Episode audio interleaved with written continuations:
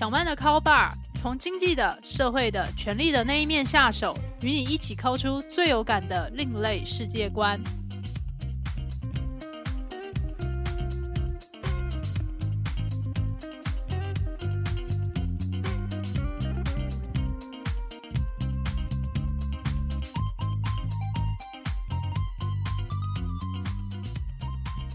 各位听众朋友，大家好，欢迎来到小曼的 Call Bar。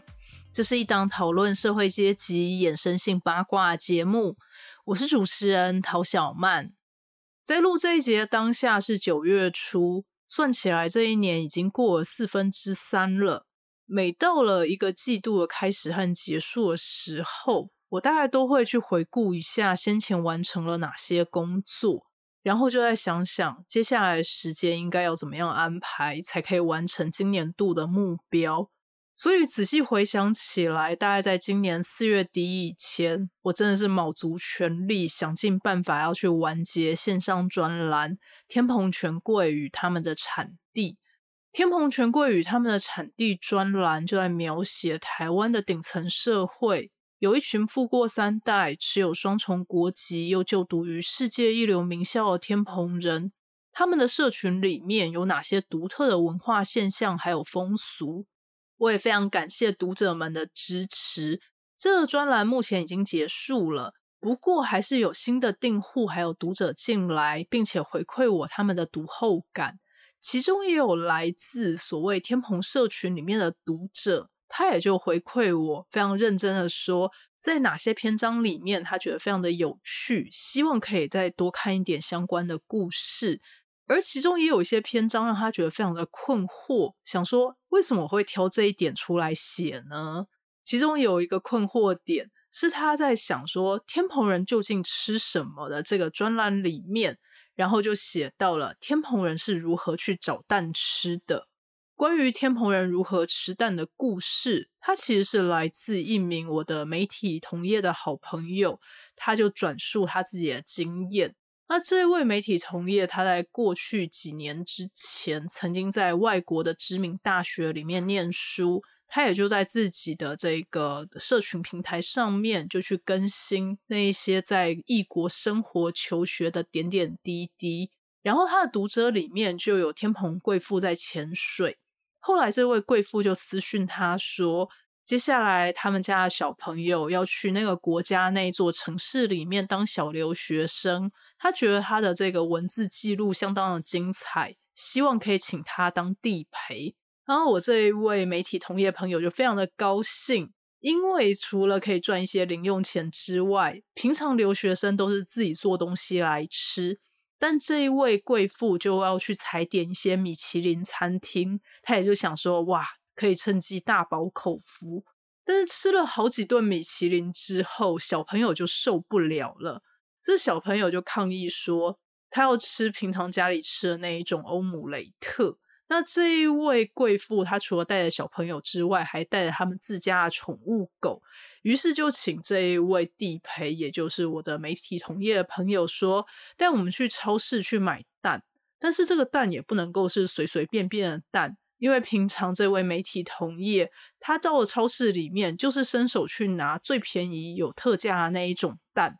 贵妇就告诉他说，他要找的那种蛋啊，这个颗粒的大小是有等级的区分之外，必须这些鸡是要有机，而且是非笼养饲养，各种的这些检验啊，譬如说像是无论是农药啊，或者是抗生素的残留，都必须是要零检出之外，蛋壳外面必须要经过酒精的消毒，因为这位贵妇的理由是说。一般的洗选蛋，也就是用这个水去冲洗，然后用电脑去选的这种蛋，它其实只能去挑它的大小，然后水其实只能够去冲掉那一些眼睛可以看到的沙土，并不能够真的杀菌。那其实就换我的同业觉得非常的困惑，想说一般人吃蛋应该是不会把蛋壳吃下去的吧？而且蛋通常都会煮熟啊，怎么会这样子去计较说这个蛋壳有没有经过酒精的消毒呢？那这样一颗一颗去擦那个蛋，这样不是很费人工吗？所以这种蛋当然也就是平常这种便宜的蛋的好几倍的价格，而且并不是每一个超市都可以买得到。所以这位同业也就做了一些功课，带着这位贵妇、她的宠物狗还有小朋友一起跑去超市，好不容易找到了这一种蛋。然后在他终于完成这样任务的时候，就看到这位贵妇手上就拿着一盒平常他会买，也就是所谓最便宜的那一种蛋。然后这位同业就想说：“哎，你要买这么多蛋啊？”就问这位贵妇说：“啊，你已经找到你想要找的东西了吗？那我把我手上这一盒放回去喽。”然后这位贵妇就阻止他说：“哎，不用放回去啊，我手上这一盒蛋啊是要给狗吃的。”然后这时候就换我的同业就受到了三观的冲击。我听到当下也是受到了三观冲击，我们两个就抱着我们自己的脸，做出那个超现实画家孟克他的那一幅最有名的著作《呐喊》的那个表情，我们就一起呐喊说：“原来我们平常都在吃狗蛋呐！”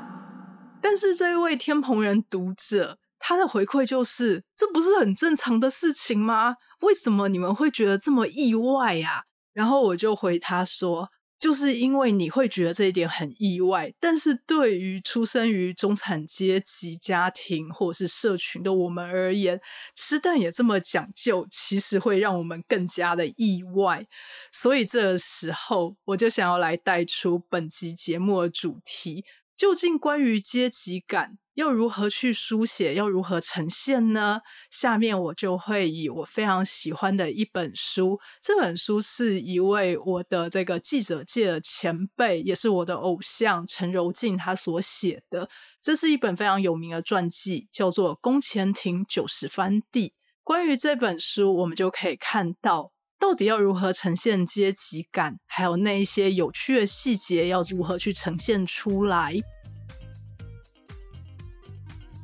宫前亭九十番地这本书是一本人物传记，传记的主人名字叫做张超英，张是弓长张，超英两个字就是超级英雄的超英。大家听到张超英这个名字，是不是第一时间有一种卡蛋的感觉？想说，嗯，到底是哪位呀？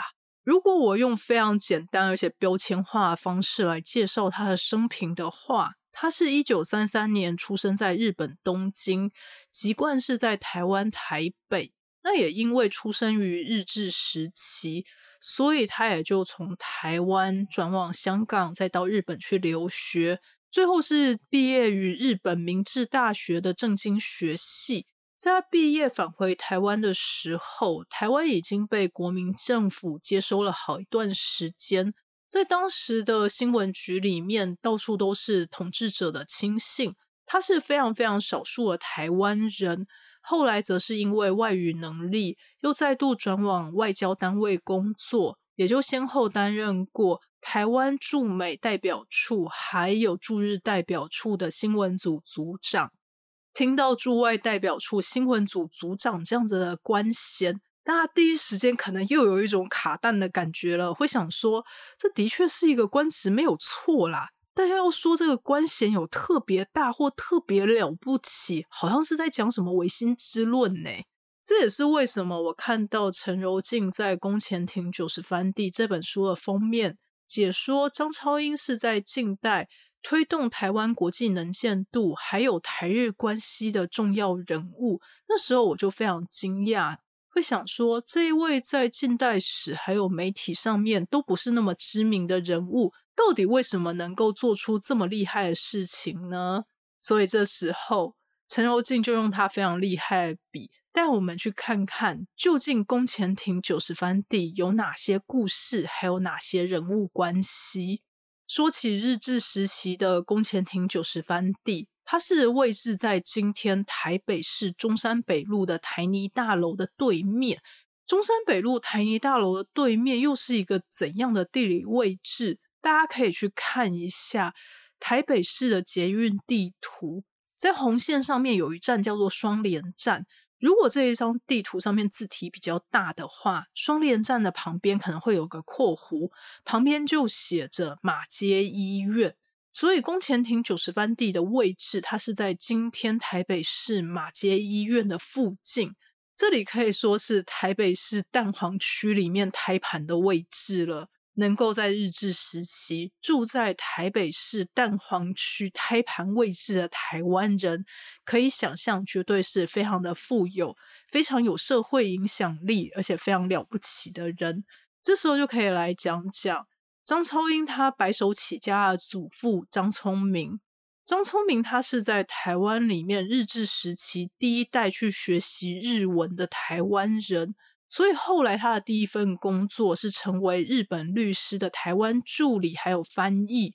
这在当年是一个非常有社会地位的工作。张聪明他也非常有生意头脑，就去投资了采矿的事业。张聪明也非常幸运。就在台北市的景美地区，就开采出了一条非常深厚的煤矿的矿脉。接下来也就因为贩卖煤矿，就成为了在台湾里面的新富阶级。在过去，台湾的传统的富豪人家，他们几乎都是大地主，会把农地租给农民。让农民来耕作，然后一年就收两次的地租。那代表的话，就可以说是像是板桥林家的林雄贞，还有在基隆严家的严国年等人。我觉得在《宫前亭九十番地》这本书的开头，它都非常的有趣。它没有那么快的就直接的切入，究竟张超英他有怎样的家庭背景，他们家做了什么，然后卖了什么样的东西。他的第一篇是从台湾首富的一碗面的故事开始讲起，在当时的台湾首富，也就是后来创办了华南银行，当时是板桥林家的当家的林雄珍。那关于林雄珍，对于少年时期的张超英，也就是十三十四岁时的张超英，他的印象就是林雄珍很胖。那关于林雄珍的胖，大家就有很多的传言。也就是在当时，也就日治时期，一般台湾人日常的主食大概就是像是番薯、青菜，还有一些糙米，而且很多人都是从事劳力相关的工作，想要胖恐怕也是胖不起来的。但是林雄真从小大概是三岁的时候，他家的长辈就非常的宠爱他，也就喂他吃像是高丽人参之类的补品，也就把他养成了一个大胖子。关于林雄真的胖，还有另外一则很有趣的故事，被记录在《宫前亭九十番地》里面的第一篇故事里。那就是在当时，这一些有钱人还有有社会地位的人，他们都会去包人力车来代步。那林雄真当然也就不例外。但是有一次，他的车夫就跟其他人起争执，就不小心放掉手。那这时候，因为林雄真实在太重了，所以这个人力车就整个往后翻。林雄真也就滚倒在地，所以到后来，林雄真他的坐车，除了前面有一个人在拉，后面还有一个人在推。这个推的人要下盘特别的稳，而且是一名柔道高手，来确保林雄真他的人力车不会再翻覆。所以，如果当年在台北街头看到有一台人力车，前面有人拉，后面有人推，那就是林雄真的坐车了。为什么会花这么多篇幅来讲林雄真呢？除了他是当时的台湾首富之外，他也是张超英他的祖父张聪明常常来往的好朋友，还有生意伙伴。在当时，张聪明他的来往对象除了林雄真，还有辜政府的父亲辜显荣，还有基隆严家的严国年等人，就可以想象出，在当时的张家也真的就是台湾的风云人物。讲到富甲天下林雄珍，他的正宫夫人是清代的名臣盛宣怀的第五个女儿。讲到盛宣怀，当然也是一个非常富有的这个红顶商人。晚清有所谓的洋务运动的代表，而且也有所谓的三大商人，其中一位就是红顶商人胡雪岩，第二位就是大家称为大买办的盛宣怀，第三位则是状元实业家张坚。那这几位，他们其实背后都有直通清朝皇室的大臣，例如像是盛宣怀，他的背景是李鸿章；张骞，他则是由光绪帝的老师翁同龢在支持。所以这些人，他们都是在当时清中国，也就是清代的这个皇室之力在扶植的这些大商人们。可以跟这样子显赫大臣的人联姻的林雄真，我们就可以知道他究竟是多么能够在台湾，还有甚至在中国都可以呼风唤雨的人。而像他这样子的人，在他死前的两天，究竟吃了什么东西呢？也就是诚如这一篇故事的篇名叫做《台湾首富与一碗面的故事》。在林雄真过世的前两天，张超英他印象非常的深刻。那时候，林雄真又来到了宫前町九十番地，与张超英他的祖父来谈生意。到了中午，张聪明就问说：“我们要不要叫菜进来吃？”所谓的叫菜进来吃，就是去请餐厅去准备外汇，然后把这个宴席送进家里来。那这个时候，林雄真就回复张超英的祖父说：“不用不用，我们就去叫两碗奇阿米来吃就好。”而在那一天，张超英还有印象，这一位长辈也就红光满面、非常有精神的吃了一碗非常普通的奇阿米。但是两天之后，就传来他过世的消息，就让他觉得非常的震撼。那一瞬间，又让他觉得人生即使追求功名利禄到极致。最终也就是在生前吃一碗所谓的奇亚米而已，这其实也就奠定了张超英他们的这个个性的基础。他也就记录到一则少年往事。有一回非常疼爱他祖父张聪明，就把他叫到面前来说：“爷爷现在给你一笔钱，你要拿去做什么？”但是他对于钱是完全完全没有概念的，当下就只能张口结舌。然后张聪明他其实也是一个非常爱护他这一位独子生的独孙，所以他也就只是笑笑说：“啊，好，祖父知道了。”这边就应该要来介绍张超英的父亲张月成。这个张是弓长张，月亮的月，成的话是水字边加上一个登山的登。张月成可以说是一位充满理想主义色彩的革命青年。在他的世界观里面，就认为如果日本统治台湾的一天，台湾人是绝对不可能争取到跟日本人一样平等的地位。如果台湾人要跟其他人一起平起平坐的话，唯一的方法就是回归祖国。这个想法在当时的台湾精英圈是非常的风行的。而这边的祖国，也就是指被中国国民党所统治的中国。那在这时，我们也就发现张月成跟他亲日而且是实业家的父亲张聪明，他们之间到底有怎样的矛盾呢？结果我们就会发现，张聪明他是默默支持他这位独生子去从事革命还有抗日相关的工作。他不止给张月成受到非常好的教育，送他到日本的东京帝国大学留学。在非常高级的地段，也就是在英国领事馆旁边买了一栋豪宅，给当时已经新婚的张月成夫妻居住，还为他们请了佣人。在当时的日本社会，高薪是所谓的三十日元，但是每个月张聪明都会给他的独生子一百日元的这个零用金使用，所以张月成也就在日本。中国上海还有台湾等地奔走，想办法去纠集同志。这里我们也就可以看到这些老派家族他们对于他们的理想的付出是一个怎样的方式。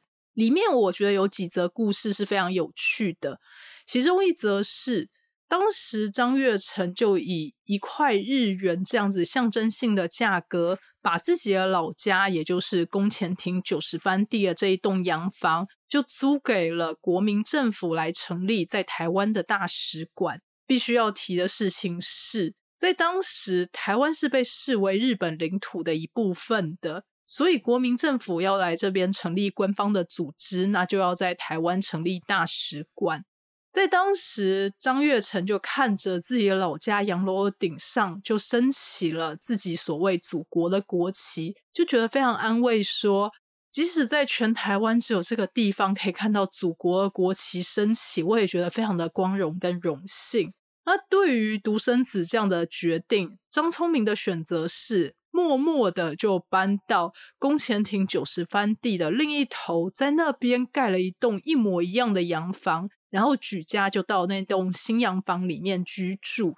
我们也就可以看出这些老派的台籍精英，还有这些有钱人，他们是如何去浇灌自己的理想了。另外一个我觉得非常有趣的故事，也跟吃有关。那这个吃却不是吃美食，而是指人到底能不能够去吃毒品和鸦片。为什么会有这个讨论串？那是发生在二次大战期间，在这个时间点，税收当然非常的吃紧。日本政府也不断的希望可以找出新的经费，可以送到前线去进行这个军备的扩充，还有打仗。那这时他们就把这个脑筋动到要在台湾这里开放民间可以吸食鸦片的这样子的想象上面。但其实这个决策跟决定是逆着国际社会的风向走的。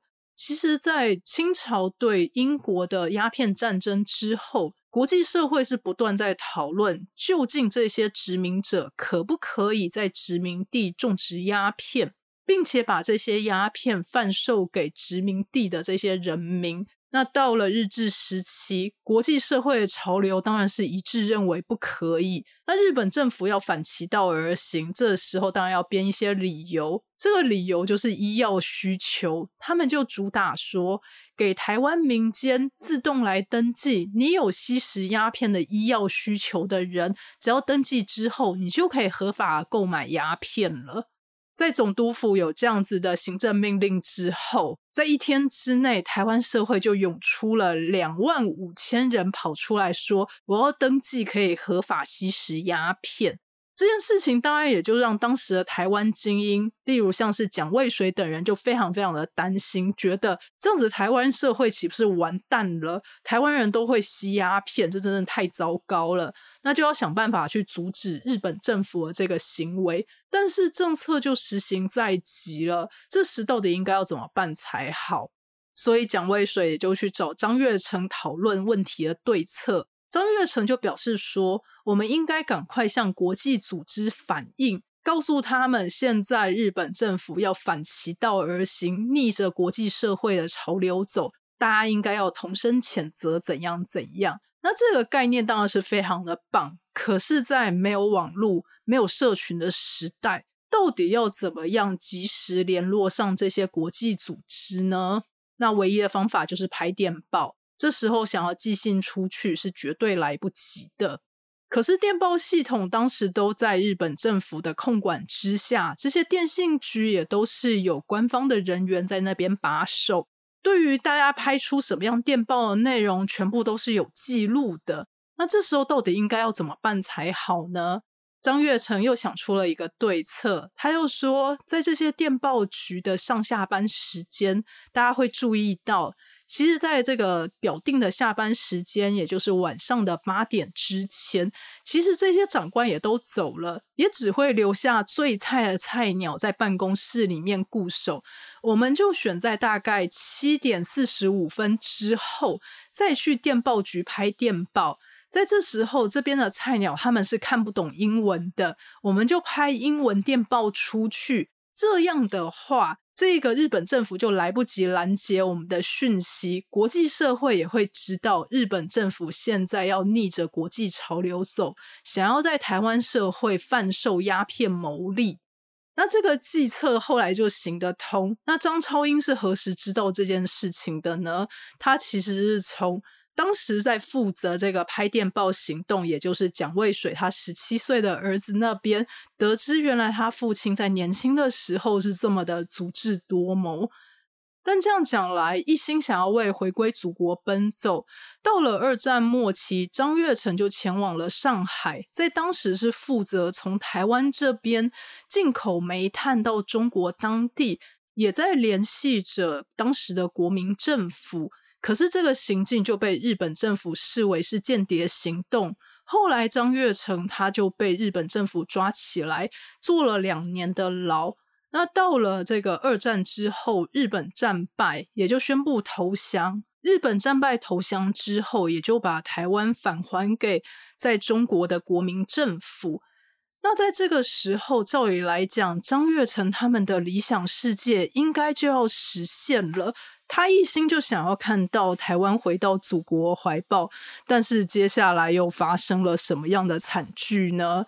那也就是二二八事件。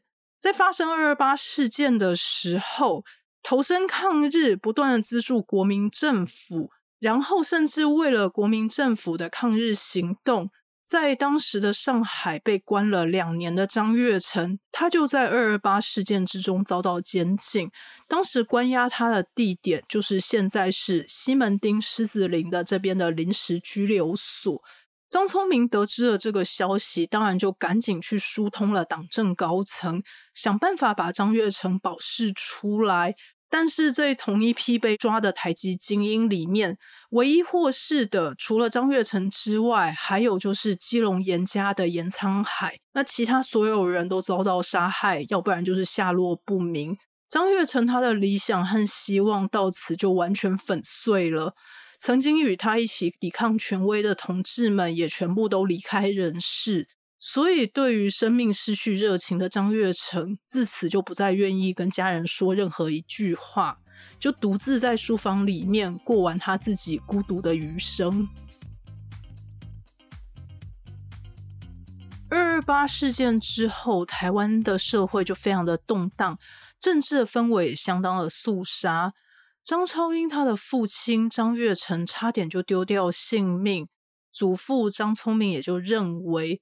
这位金孙应该要过咸水才会大。那这一句台语的俚语，不好意思，我真的是不太会念。它的意思就是要指要漂洋过海，要去经过一些人生历练，才有办法独当一面。所以他一开始就把张朝英转去英国人设立的淡水中学去练习英文，接下来再送他去香港还有日本念书。当时立志要成为记者的张超英，他就考取了明治大学的政经学部。那原本他还要去耶鲁大学去攻读硕士，但是却因为签证问题卡关，就回到了台湾。所以他后来也就靠着流利的英文和日文，就考进了新闻局。在当时由两蒋的亲信所把持的官僚体制之内，就努力的把台湾推向国际社会。在下面，我觉得有一系列非常值得大家看书去细细品尝的故事。那里面让我觉得非常有共鸣的事情是，当时张超英是非常清楚，两蒋统治的台湾其实是一种独裁政体。如果这时候要对国际社会宣扬台湾其实是自由民主的，其实是在外国媒体面前粉饰太平，但其实要坦诚才能够赢得真正的友谊还有尊重。所以他在那时绝对不勉强说台湾是自由民主的国家，他总是向外籍的媒体表示说，台湾正在一步一步的改变，希望有朝一日可以成为真正的民主的政体。那许多年来，他也就保持了这一份心情，让原本没有人关注的台湾新闻就变成日本三大报的头版。他也为当时担任新闻局长的宋楚瑜去安排密会日本首相，也把李登辉塑造成日本家喻户晓的台湾政治明星。那我觉得，在最后，陈柔静在这一本传记的最末就有写到他写这一本传记的想法。也写到他当时是如何认识张超英的，他也就听到当时驻日的记者们就说，如果要提这个台日关系的话，就一定要提到一个张超英时代，而且那时候在杂志社还有在媒体的高层就会跟他说，如果想要知道台日关系里面相关的这一些秘辛的话，你就去访问张超英就对了。他当下就非常的好奇，想说。张超英到底是一个怎样的人？难道有三头六臂吗？那后来他们其实是建立了一个超过十几年的友谊，而且这一本宫前庭九十番地的自传就写了超过十年的时间，中间就不断的在增加素材、采访，还有在停笔，然后等待下一次的采访。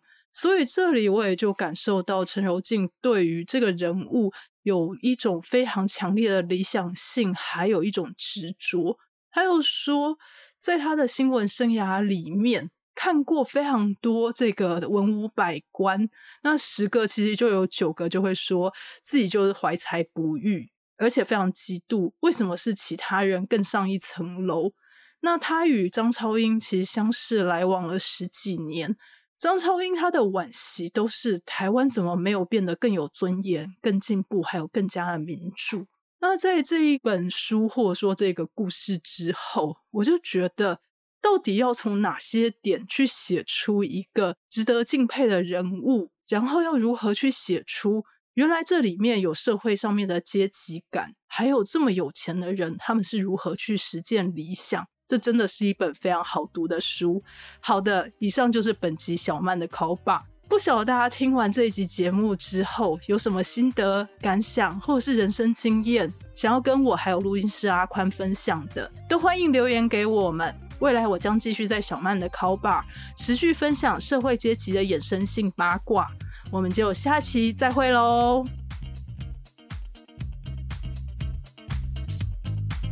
本集节目由主持人陶小曼、合作伙伴阿宽共同制作。